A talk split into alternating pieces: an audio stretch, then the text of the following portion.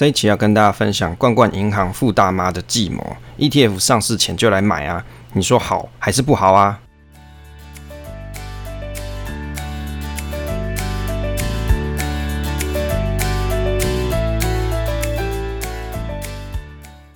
我是威利，欢迎收听 Awesome Money，这里是我的投资理财频道，分享我喜欢的主题给大家参考，把我知道知识分享给你。喜欢我分享的内容的话，可以订阅这个频道。那欢迎大家一起加入投资新手小白猫社群。那你可以在赖社群里面去搜寻“小白猫”三个关键字，或者是在下方点连结。那目前呢，我们节目的频道是在周五或是周六上传。那我的学习就是我的分享。喜欢这个节目的话，你可以分享给你的朋友听，也可以在 Apple Podcast 上面做五星留言。那你的一个小动作是我创做的大大原动力。现在时间是二零二一年的五月二十号下午的八点五十分。那今天我们呢是投资小白猫，今天的内容呢是罐罐银行富大妈的计谋，ETF 上市前就来买，你说好还是不好啊？首先开头生活闲聊的部分呢，最近大家都知道现在是疫情生活，蛮有可能大家现在在收听节目的同时，就是你正在家里工作的时候。那我觉得这个疫情的新闻，每天大家好像都在等这个下午两点的时候去发布说，诶，今天又有几百个人确诊了，然后很有趣，就是为什么还会有这种。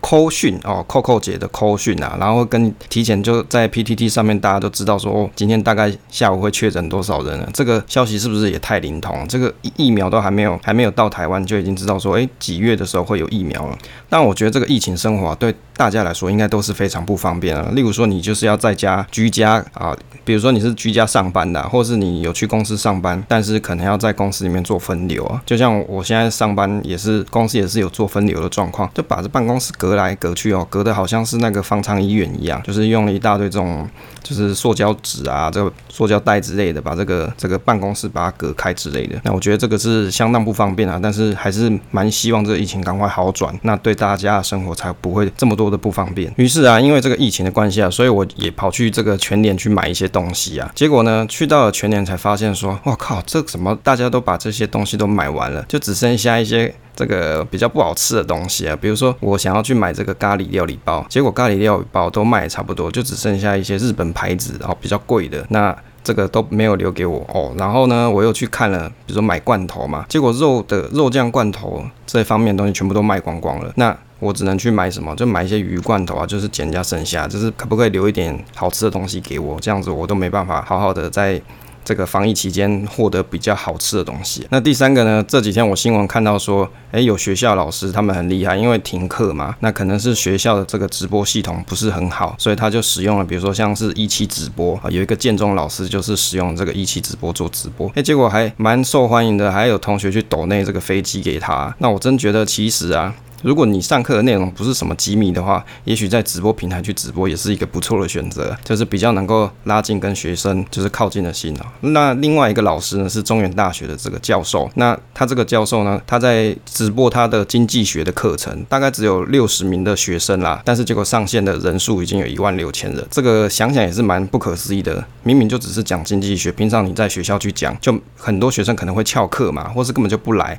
找人家点名，结果你放在这个网络上直播。说哎，有一万多个人来听呢，我相信连这个老师本人应该也是觉得蛮意外的。那当然，这么多人去听，是不是真的对这个经济学是非常有兴趣？我相信应该不是啊，很多人可能只是在 PTT 上看到，然后去朝圣而已啊。但是还是蛮有趣的一个新闻，就是在疫情当中，大家在这种艰困的环境里面，有点类似这种苦中作乐的感觉。那当然，如果说有一些好的这个课程的话，我相信放在一些直播平台上面去做直播啊，更有利于这个知识的传播啊。但是很多人可能只是去旁听，他也没有缴学费嘛。第四个，我就看到一些同事在公司上班的时候，因为现在等于是分流上班了，那有些。会议就是改成用语音的方式，打电话的方式在讲电话，所以大家大家都坐在各自的位置上。那有的同事他讲这个电话就是特别的大声，然后会让我觉得好像说，哎，你是不是在开 Clubhouse 啊？是不是你的直播内容非常有趣啊？这样啊？事实上不是，他只是在开一般的会议，只是讲的特别大声啊。那平常这些会议通常都是大家在一个 meeting room 里面去去做开，就是开会的内容。但是呢，因为疫情的关系嘛，所以只好用电话在那边讲。但是用电话讲这种东西啊，就是往往。你你可能没有办法有就是很直觉的这个画面啊，或者可以比手画脚去解释的，所以你可能就会这个表达的非常的用力，就也是一个蛮有趣的现象啊，跟大家分享。第五个，最近这个股东会纪念品发放时间到了，结果今天的新闻传出来说，诶，有些股东会啊，尽管会要求他们改成在七八月再开，那也就是说，我可能有的纪念品搞不好要到可能九月或是十月的时候才拿得到。好，那我最近换了这个台新金的纪念品，是一个手机的托架。那我现在在录 Podcast 的同时，我也正在使用。我觉得它给我的感觉还蛮不错的，就是你手机可以很沉稳的放在这上面，然后去做阅读啊之类的，还蛮不错的。就是纪念品这种东西啊，说实在，它也不是一个什么很高价值的东西，但是拿到的时候，你就好像觉得说，诶，真的有一种礼物，收到礼物的那种感觉。那我相信这就是这些公司要给股东的一种心意啦，哦，这是一些小心意，所以它算是一种小确幸。那当然还是希望说，等这个七八月开完的时候，其他的纪念品还是可以领得到啊。那不知道大家今年是不是也有去领纪念品？那可以再跟我说。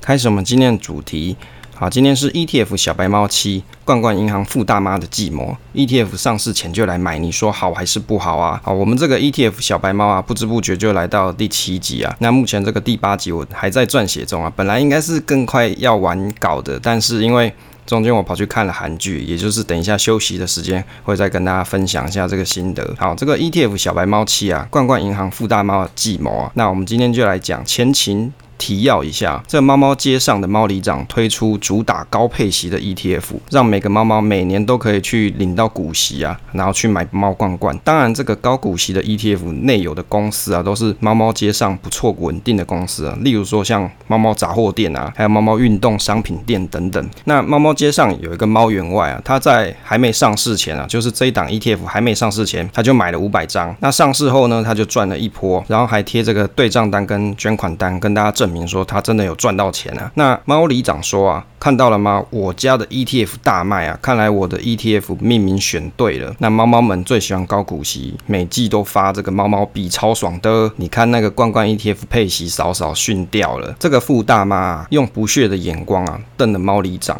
他说啊，你这个老头，你懂个屁，肯定搞死你。好了，开始这一次的剧情啊，因为罐罐银行的老板富大妈不开心，猫里长的高股息 ETF 热卖，决定成立了一个影子公司啊，操控 ETF 价格。原本上市后，这个上市三天溢价二十 percent，猫员外下车赚了一波啊。想当然，猫里长他当然自己也持有这档 ETF 啦，就是高股息 ETF，而且库存啊数量还不少，还去猫酒吧跟别人吹嘘说自己还持。有一些在账上，而且账上还赚了不少钱。那这件事情刚好被富大妈的儿子听到，因为刚好那一天他也在酒吧，知道猫里长还持有不少高股息 ETF。那富大妈的儿子回去就跟他老母讲这件事情了。那傅大妈觉得很好笑，这个这个不要脸的死东西，溢价二十趴还不卖掉，一直留仓，真的很贪。难不成是他在造势哦？就是造这个市场的势啊？那他吩吩咐他的儿子跟猫这个罐罐银行投信部门讲，去市场上收集这个高。股息 ETF 的成分股，那收集了拿去猫里长银行去兑换 ETF，因为高股息 ETF 现在溢价二十趴，意思说净值比较低啊，市场上去收集股票再拿去换就有利可图。傅大妈这下厉害了，以她的财力啊，没有两天就收集好了成分股拿去换，结果换了高股息 ETF 后马上就卖掉，结果被她反复操作赚了好多钱，因为她用低价的成分股换到高价的 ETF，所以赚了。结果不到两天内啊，高股息 ETF 就被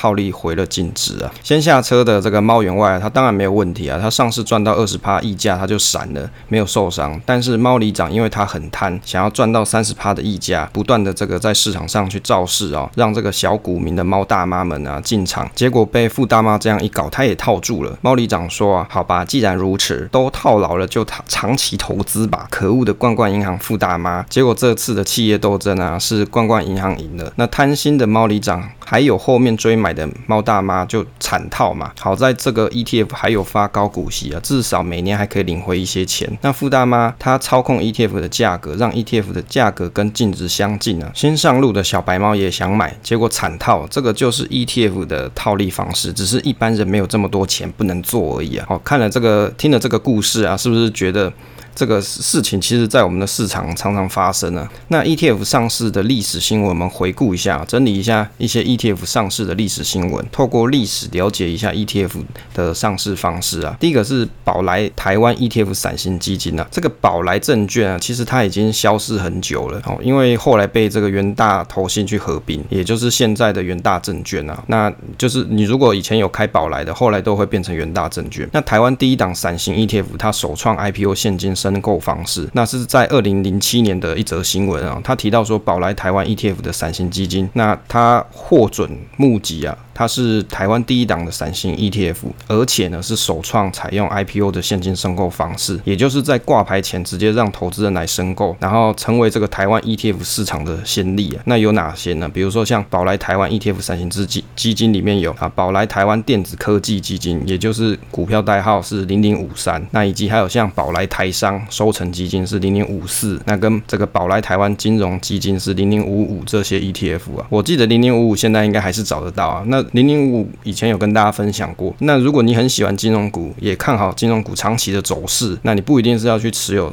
这个个股的金融股，你也可以去持有零零五五，这也是一种选择的方式，也是一种比较分散风险的方法。这个宝来证券呢，是一个时代的眼泪啊，后来已经被元大证券合并了。所以你看，在当年二零零七年的时候，就已经有 ETF 现金申购的方式。那第二个呢是零零五零，以零零五零来说，是在二零零三年成立啊，当时规模差不多是四十二亿元左右。那当时为了要做好首档台股的 ETF，还靠券商合力出资来当这个种子基金呢。那 ETF 零零五零呢，它才能够以四十多亿元上市，然后并且提供想进驻的一些机构法法人做基本的买盘。所以这个零零五零呢，也就是使用种子基金的模式发行的 ETF。当然，这种发行方式啊，近期的 ETF 已经不太是这个样子了，比较都是多半是采用这种 IPO 的方式。就连上一期我们介绍这个零零八八五，它也是类似的方法。那再来第三个呢，是零零五六，这个二零零七年的新闻。你看我翻新闻都翻到这么古老的，这个宝来台湾高股息基金零零五六哦，当年还是叫宝来啦。那以二十五点三三元的价格挂牌上市，哎，有没有觉得这个二十五块跟现在价格三十出头好像也没有差到太多？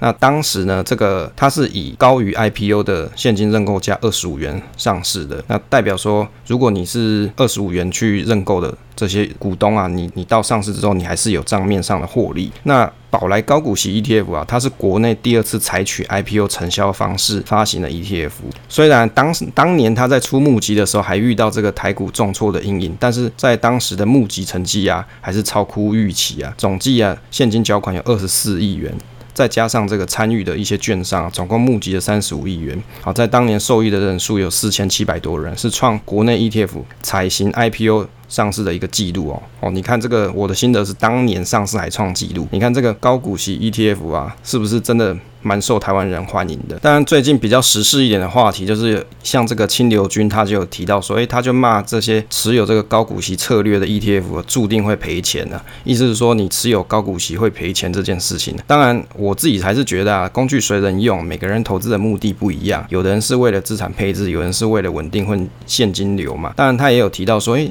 你事实上你要有现金流的人啊，你应该去卖掉你的部分股票去取得这个现金流来源呢。那我自己是觉得有的。的人他就是真的不太喜欢自己去选择时间卖股票，所以有的人他的选择就是这样。就像有人喜欢吃自助餐，有人喜欢自己做菜，有人想要去便利商店买东西吃就好。诶，每个人的选择不一样啊。其实这些东西都没有错。那重点是你使用的人，你自己的心境跟你的投资策略。好，那把话题带回来，这个再来呢是零零八八一国泰台湾五 G ETF，这个是在二零二零年十二月的新闻，它是国内第一档锁定五 G 台湾对的这个 ETF 的商商品，国泰台湾五五 G Plus 零零八八一，哎，我记得我们这个零零八八一也曾经在某一集节目里面有去介绍过，那这个 ETF 它募集的金额。达到了八十亿元，在当时啊，那刷新了台股 ETF 最大 IPO 的金额记录。那挂牌之后啊，又可以为台股的五 G 的主题带动一波这个热潮。这个国泰投信董事长啊，他在他们国泰投信的新闻稿里面写道，他说高阶主管也到场力挺上市啊，就是他们有办了一个这个欢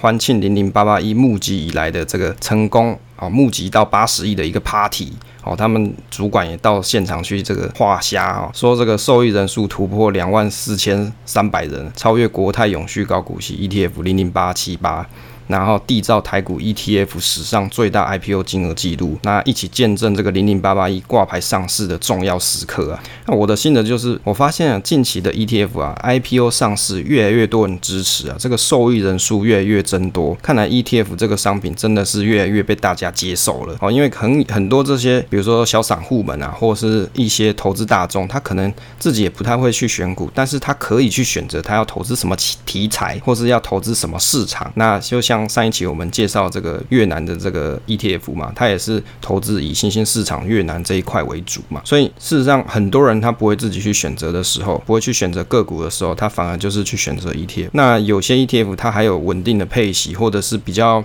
啊，上市比较有一些热潮啊，或者是一些话题，那不少投资人就会因此这样子去做投资。那我们接着呢，介绍一些 IPO 的一些机会跟风险哦。我阅读到了一篇，差它差不多是在二零零七年的一个新闻啊，它提其中有提到一个风险案例啊，IPO 的方式啊，募集 ETF 其实跟新上市柜的股票啊大同小异。那投资人他会先。依照 ETF 的净值去申购，那等到这个 ETF 正式挂牌上市啊，就是使用这个 ETF 的市价进行买卖。那机会跟风险兼具啊。那台湾的 ETF 的商品啊，起先是以这个种子基金模式，就是稍早我们提到零零五零，也就是一开始由参与的券商拿成分股的股票啊换成 ETF，等到挂牌上市之后，一般投资人才能买进。那其中呢有一个风险的案例啊，这个是在二零零七年当年的六月，宝来投信啊首度采用 IPO 现金申购方式发行的，就刚才上述提到的宝来电子金融台商啊这几档 ETF 挂牌上市的第一天，三档的收盘价都高于申购价，代表原始的投资人他账面都是获利的。那回顾当时啊，这宝来电子 ETF 它原始的申购价是三十元，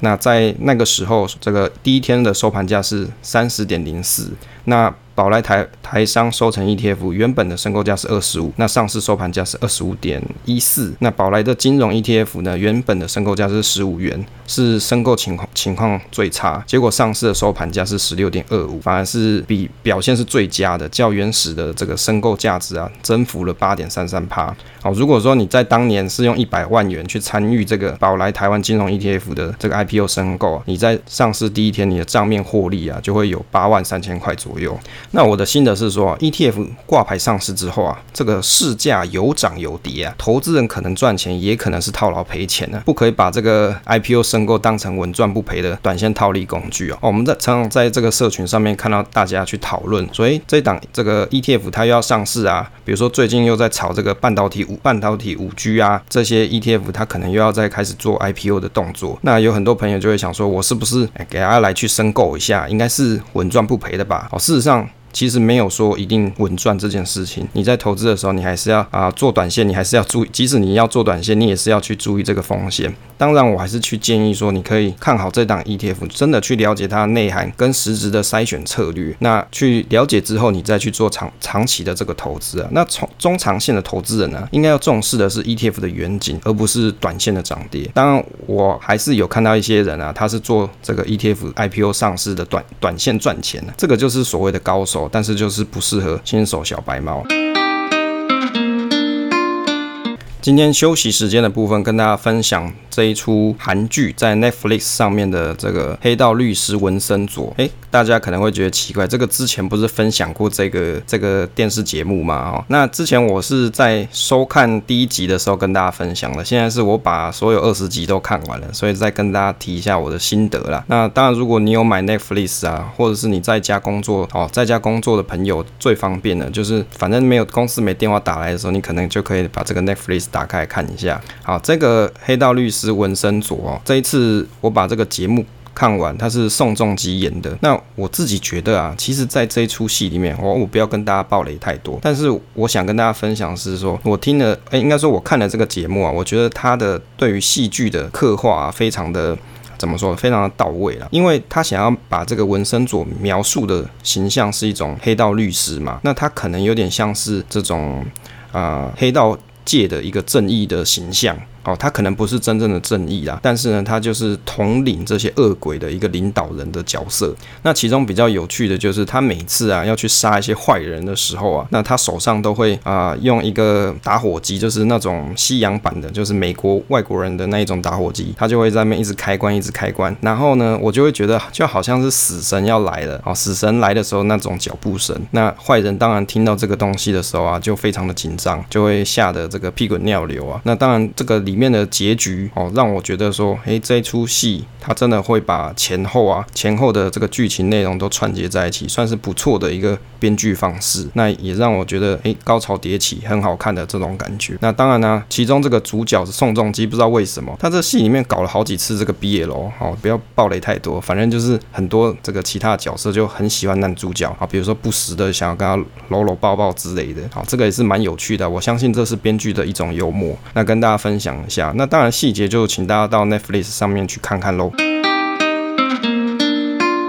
ETF 新募集就来买啊，你说好还是不好啊？那我阅读到了一个是在二零二零年四月的一篇新闻，啊，这个是一个不错的案例，给大家做参考。那一般投信它要推出一档新的 ETF，在上市挂牌交易前啊，都会有一段募集期，就是刚才提到的，跟大家去募集资金嘛。那投资人他不用抽签就买得到。那当然，投信公司他会去定义一个募集的价格，但是不是每档新发行的 ETF 在挂牌交易后都会有蜜月行情，也有上市后就先下跌，特别是碰到市场行情不好的时候。所以在 ETF 募集期间就申购哦，不一定你会买到最低价，不是不一定都是这样子的。所以你看啊，它其实上市的时间点也是蛮重要。如果在当时是大多头的时候，我相信在上市的时这个阶段啊，都会是有可能都是 IPO 后啊，比起你在申购的价格来得高。当然这没有一定啊，或者是说可能会有这样子的情况比较常见。那新股新 ETF 发行后有没有蜜月行情呢？除了本身的条件以外，就就如刚才所说的，会受到当时的市场的气氛所影响。就像二零零九年挂牌的这个沪。啊，保护生 ETF 就中国的 ETF 啊，零零六一上市之后就碰到这个入股走势不佳，就先跌了半个月才止跌回升啊。像去年上市的元大全球哦，未来通讯 ETF 哦，这个名字很长，就是零零八六一，就是挂牌第一天大涨七 percent，第二天反向下向下电梯向下跌了三趴多啊，之后更一度跌破这个发行价二十元。那我的心得啊，我的看法是说，新上市的 ETF 啊，除非从一开始就打定主意你要。要做短线炒一波，不然就是先观望，不要乱买了。因为长期投资的话，还是去建议你要去看观察一下这个 ETF，至少你看个一年。原因是因为我们通常会去观察内扣成本费用，那内扣的成本费不是只有经营费跟管理费，这个我们在上一期零零八八五啊的介绍里面应该有跟大家提醒过。那还有 ETF 的组合内的成分股啊做转换。它也会产生费用啊，那这样子的费用你可能要到一年甚至两年时间去观察，你才会有比较准确的数据去参考。那尤其有很多投资人的目标，你是要领配息啊，那配息也是需要长期观察的。像是零零七零一国泰精选三十这个呃，应该是去年的新闻啦。那去年七月的新闻就有这个不配息的记录。那我以为啊，随着市场上有很多 ETF 出现了，甚至性质相近的也很多，真的你也不需要很急着一上市就买。那即使你真的是要做好。短线的这种炒一波的这种准备的话，当然你也要先预期好，它有可能跌的时候，这笔资金不要影响到你的生活。那接着呢，为什么要用 IPO 的方式来发行 ETF 哦？在二零零七年的六月五号，有一篇新闻，时任的宝来投信总经理啊，那个叫做刘哦宗盛，他说啊，之所以采 IPO 发行 ETF，是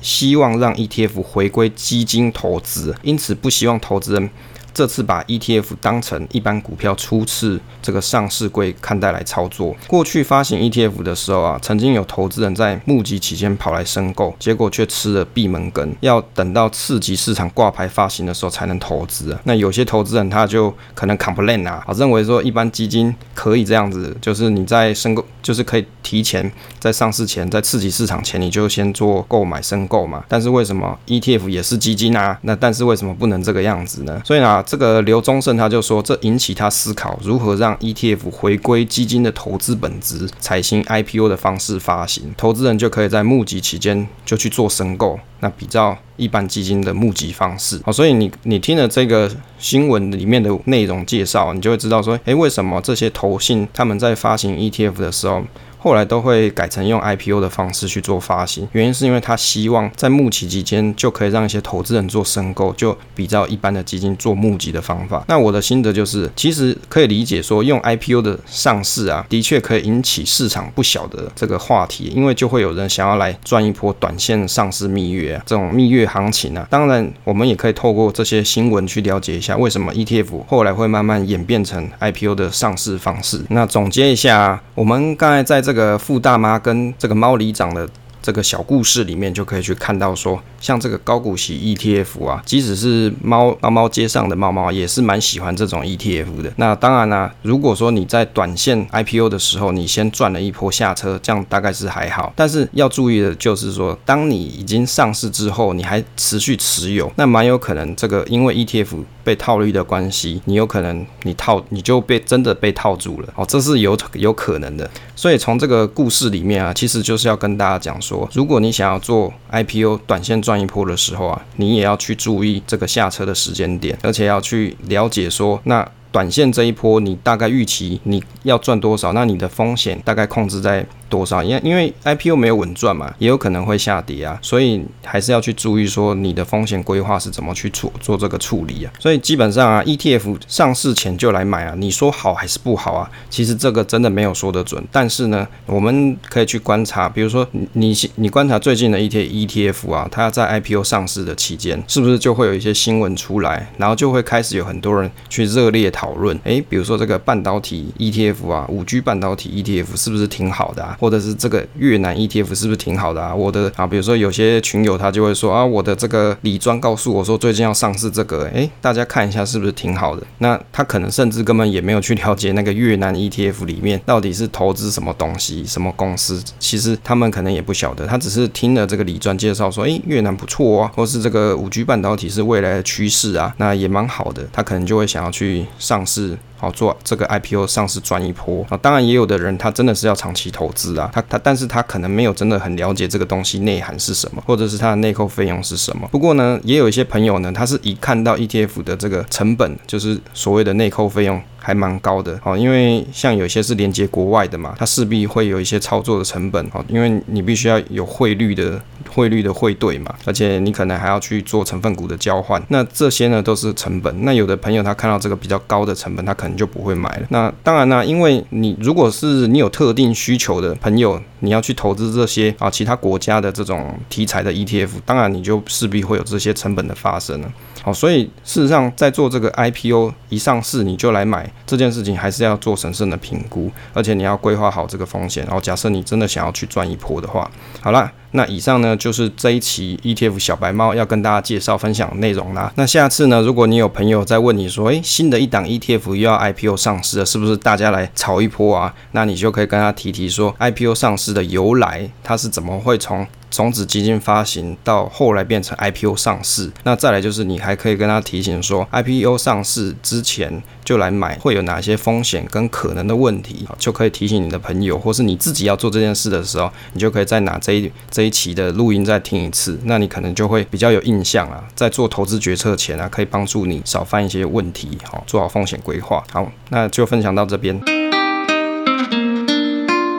欢迎来到这个 Q&A 互动时间啊！这一次我们的互动呢，就是以群主互动为主。那第一个朋友呢，他询问哦，阿虎，他询问我们 Awesome Money 的这个投资理财综合群呢，跟投资理财的这个新手群，就新手小白猫群啊，到底有什么差异？其实他没有分得很清楚。那我这边讲一下，呃。Awesome Money 的投资理财综合群里面所讨论的话题，事实上是没有限制的，只要是合法的这种金融商品都可以做讨论。比如说像房地产啊、数字货币啊，哦，或者是其他的投资方式，哦，只要是合法，基本上都可以做讨论。那这个群组的特点就是，我会邀请一些我比较啊欣赏的一些创作者，或者是我欣赏一些投资布洛克，那我就会邀请他们到我们这里来。那当然呢，群组里面也会也目前有保。保险相关的这种专业的朋友，就是我一我自己的一个群友，那我有邀请他进来。那如果有像保险相关的东西，也可以跟他做咨询跟询问。好，这样子的，我相信这样子的规划方式，就是因为我一个人不可能知道全世界所有的投资理财的东西，但是我可以给大家的一个比较好的讨论环境，就是你真的有想想要询问一些东西的时候，在这个讨论区里面，我们的记事本里面有写到各个啊，就是有在我们群组里面的一些大大或是大神。那你有相关的投资问题的时候，比如说房地产相关的问题啊，你也可以找得到对应的这个朋友去做讨论，或者是你有一些投资上啊，比如说像是期货啊，或者是选择权啊，这些都会有一些不错的创作者可以提供你去做讨论。那这个呢，就是我们综合理财群的一个投资理财群的一个目的啦。那这个小白猫新手群呢的差异是在于说，这里面大部分的群友，我是希望说规划啊，就是你可能有很多心里面想要问的一些投资刚开始的一些问题的这些话题的，你可以在这个群组里面跟大家做讨论。当然，这个新手群里面我所限定的主题范围就是价值投资跟指数化投资，主要是这两个。那当然，价值投资里面就包含了存股的这部分，就是啊台湾人比较喜欢的这一个类型。那因为我本身也是啊价值存股跟 ETF 这两块是我目前有做的投资方式，所以能够给大家就就是一些稳健的投资心态的一些方式啊。那还有比较会常补充一些，比如说新手需要知道一些知识。那当然，你有一些真的开不了口问别人的东西，你也你也可以在这个群组里面跟大家做讨论。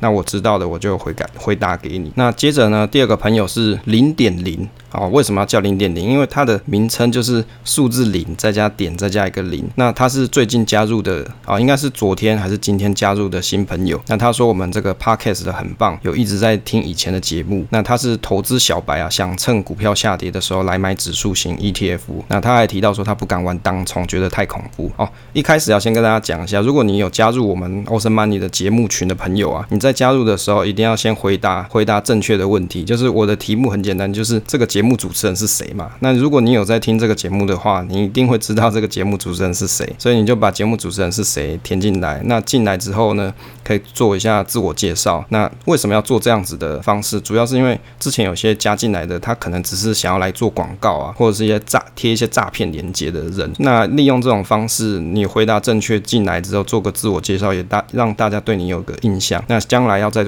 做互动方面也会比较好。那进来呢，就是啊，进来之后你有做。做这样子的自自我介绍也可以让大家知道你不是来乱的，然后不是来乱贴诈骗链接的。那这个投资理财啊，赚不赚钱还不是最优先的，不要被骗、被赔钱啊，这个才是重点。好，那他当然有提到这个当冲太恐怖啊，这个当冲你必须要非常强力的。这个心理的素质，当然了、我们群上也有很厉害的这个当冲的朋友啊，就是他成绩很不错。那当然，你也可以私下跟他请益一下，说这个东西要怎么操作，因为这个我就不熟了，不是我的专业领域。那当然，这个零点零他有提到说啊，想趁股票下跌的时候来买指数型 ETF。事实上，我认为是不错的。就是如果说你你自己观察大盘的跌势蛮深的，比如说十几 percent 甚至二十 percent，你想要做比如说加码的动作，或是你想要做投资的话，我自己的优先顺序反而会是。是先买指数型 ETF，再来才是选择我自己欣赏的一些个股。那原因是因为 ETF ETF 你买大盘指数相关的，那只要。这个盘势回升，好，比如说某个情况解除了，好，举例像现在是疫情嘛，那如果后面疫苗进来了，这个疫情状况解除了，那是不是有可能就会回升到先前的水位呢？这个就是可以期待的。再来第三个朋友是 Easter 王，就是最近加入我们新手小白猫群的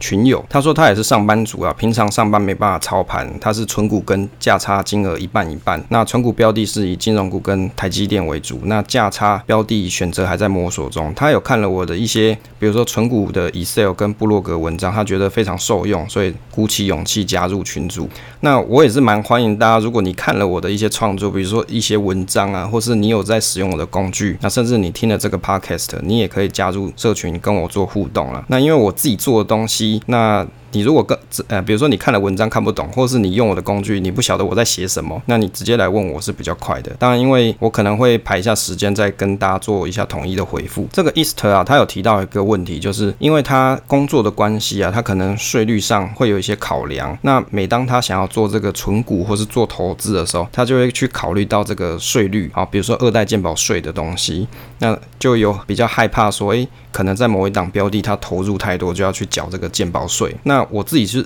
认为啦，如果你真的很看好一档个股啊，或是某一档啊某一档标的，你是很真的很喜欢的，那你可能持有的张数很多，会超过需要缴这个鉴保税，或者是你要去你的综合所得税率会因为你的存股部位太多，那导致你的股息领很多，那结果让你要缴的税率急剧提升哦。如果你有这样子的问题的时候，你真的一定要事先先算好，这个东西是可以预算的。为什么？因为你每年要领的股息，你是可以从过去这档。这个标的它过去发行啊，比如说发布这个股息的值利率去推算，说你今年的这个利息大概会领到多少，那你就可以去算一下，这样子的利息会不会让你的级距提升太多？那即使你真的这样做了，那提升是多少？你要精确的把它算出来哦。当然，有的公司它可能今年状况比较差哦，或者是去年状况比较差，那可能来年的这个股息配发没这么多，这也是有可能的。当然，我比较少看到说它是利息突然。啊，股息给的特别多啦，这个是比较少见的，所以其实这些都是数字问题啦，你只要把这个数字精确掌握好，当然。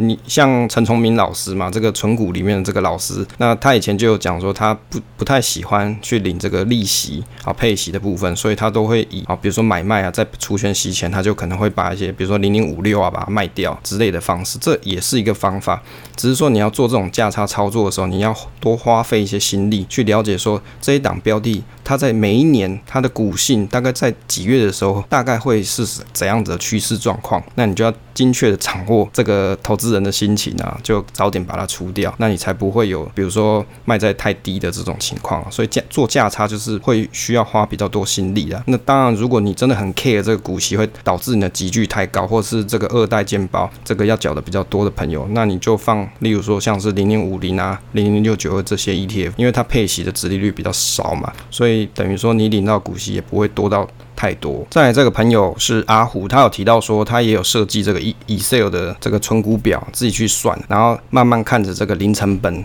感觉很好。那我自己是觉得，因为我最近也在研究这个发放股息啊，跟我做这些股票交易的这个股票成本到底要怎么计算。那当然，我不是学会计的。那我也做了一些研究，我发现啊，有的人呢，他可能会是，比如说他只记录像券商的软体，他是只会去记录说你买入的这个金额当做你的成本。那有的股票软体呢，它可能会连你的啊、股息呢也帮你算进来，也就是你买了这个股票之后，你有领到股息，券商软体自己会去把这个成本下降，好，金额的成本下降。那也有人的计算方式，它是把卖掉的股票的获利啊，也回灌到，比如说回灌到你的持有成本里面，也就是用已实现的部位还回灌到未实现的这个这个股价里面，然后这个股价成本里面。其实这这些都是方式，而且你在每个时间点去计算的这个股票成本都不一样，所以你看啊，这个算法每个人的心情都会不一样。所以你看，P T T D 就有人讲说，其实你爱怎么算就怎么算，你自己爽就好。那我自己是觉得，我也还在找一个方式去计算，让我觉得合理又不是快乐表那种感觉。那你有在使用我的存股配息试算表的朋友，你就会发现，事实上在这一个试算表里面去计算股票的成本啊，那这个存股成呃存股的成本的话，事实上是会把买卖的这个，比如说你有做。获利啊，或者是你有啊赔钱啊，或者是你有领股息啊，这些东西其实都会把它回灌到你你所谓的持股成本内。好，那是当时我的一个设计方式，但是这样子的设计方式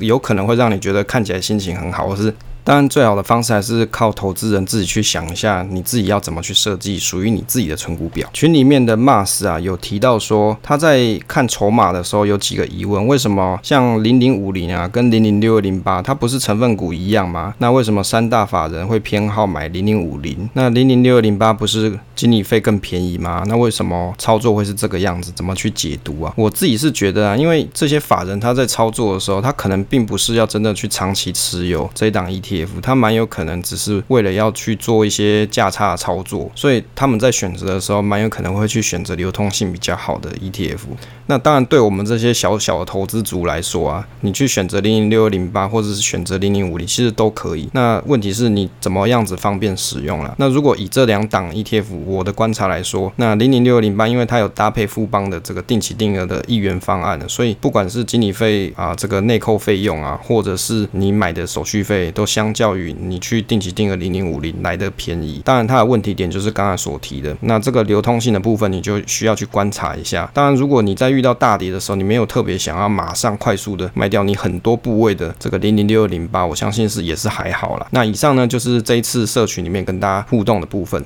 结尾的部分呢，请大家可以在 Apple Podcast 做个五星评价，推个新，感恩大家，谢谢师傅，谢谢大家收听这期的节目。那当然呢，都希望对大家有帮助啦。那你可以支持订阅这个频道，那给我一点鼓励跟掌声喽。那分享总是单纯的快乐，期待下次再见。